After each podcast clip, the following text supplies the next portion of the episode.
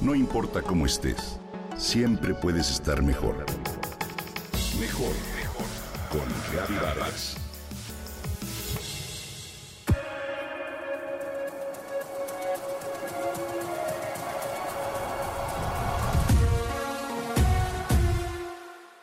En partidos de fútbol a nivel internacional, así como en otro tipo de competencias deportivas, se entona el himno nacional de cada país. Se izan las banderas como una costumbre que muestra respeto a cada nación competidora. En los partidos de fútbol y hasta en las peleas de box, entonar el himno nacional previo a la competencia deportiva es parte de un ritual que para algunos no tiene sentido alguno. Si esta práctica previa existe, se debe a la tradición que se remonta a 1905, cuando el equipo de rugby de Nueva Zelanda desarrolló su primera gira por el viejo continente.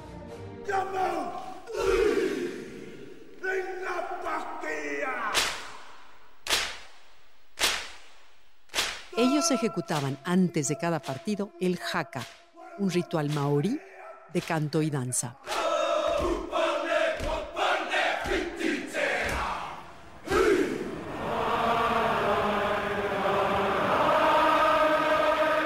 Fin de contrarrestar el efecto que el haka tenía en sus jugadores, ellos y la afición galesa en Cardiff cantaron el Henwlat Pinadau, también conocido como La Tierra de mis Padres, el himno nacional de ese país.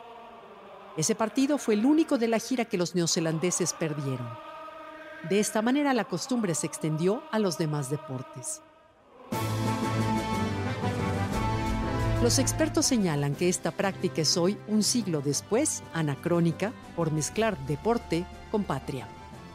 Afirman que no debería mezclarse una cosa con otra, porque mientras en el deporte se promueve el juego limpio, en la mayoría de los himnos nacionales se habla de destruir a los enemigos. Lo cierto es que para otros expertos, el hecho de escuchar una melodía tan emblemática como lo es uno de los símbolos patrios más importantes forma parte de ese ritual en el que los jugadores se animan, se sienten orgullosos del país que representan, como aquellos galeses que se armaron de valor tras cantar su himno y les ganaron a los neozelandeses. En cambio, en el caso de los Juegos Olímpicos y la Fórmula 1, se toca el himno nacional de la nación que representa el primer lugar, es decir, después de entregar medallas o trofeo y no antes de la competencia, pues las banderas se izan después de la entrega de premios. En este caso, el himno nacional del primer lugar de la competencia genera una emoción sobrecogedora en el ganador, pues precisamente uno siente orgullo de ver esa bandera izarse, de escuchar ese símbolo patrio gracias al logro que consiguió.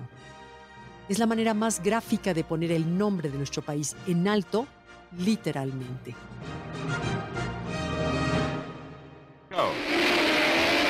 Hay una historia que quiero compartirte. El 2 de enero de 1967, Pedro Rodríguez de la Vega consiguió el primer triunfo de un piloto mexicano en Fórmula 1.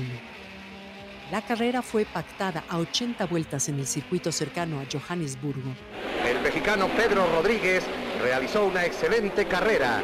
Los organizadores no llevaban el disco del himno nacional mexicano y por eso en su lugar hicieron sonar South of the Border. South of the border, down Mexico way. A partir de ese momento, Pedro Rodríguez viajó con un acetato en su equipaje.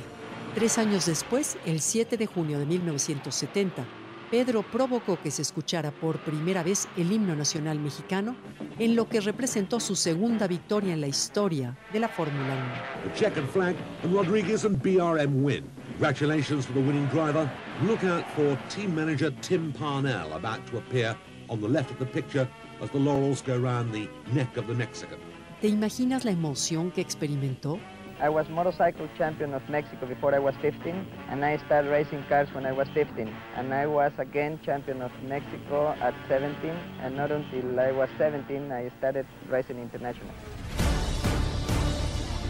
Tuvieron que pasar 50 años para que otro mexicano pisara lo más alto del podio. El piloto Sergio Pérez, conocido como Checo Pérez, hizo resonar otra vez nuestro himno en el 2020 con Force India un 6 de diciembre.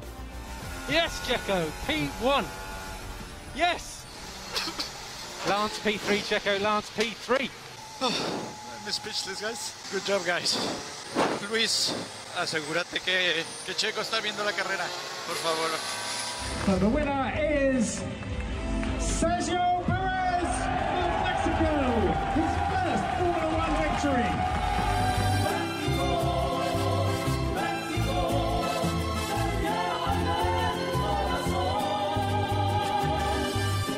Y a partir de entonces hemos tenido el placer de escucharlo un total de seis veces gracias a su esfuerzo.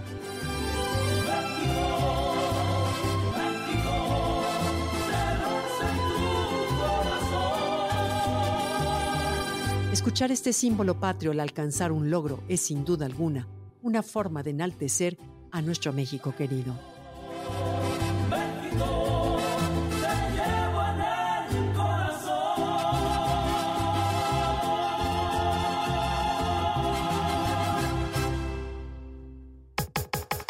Comenta y comparte a través de Twitter.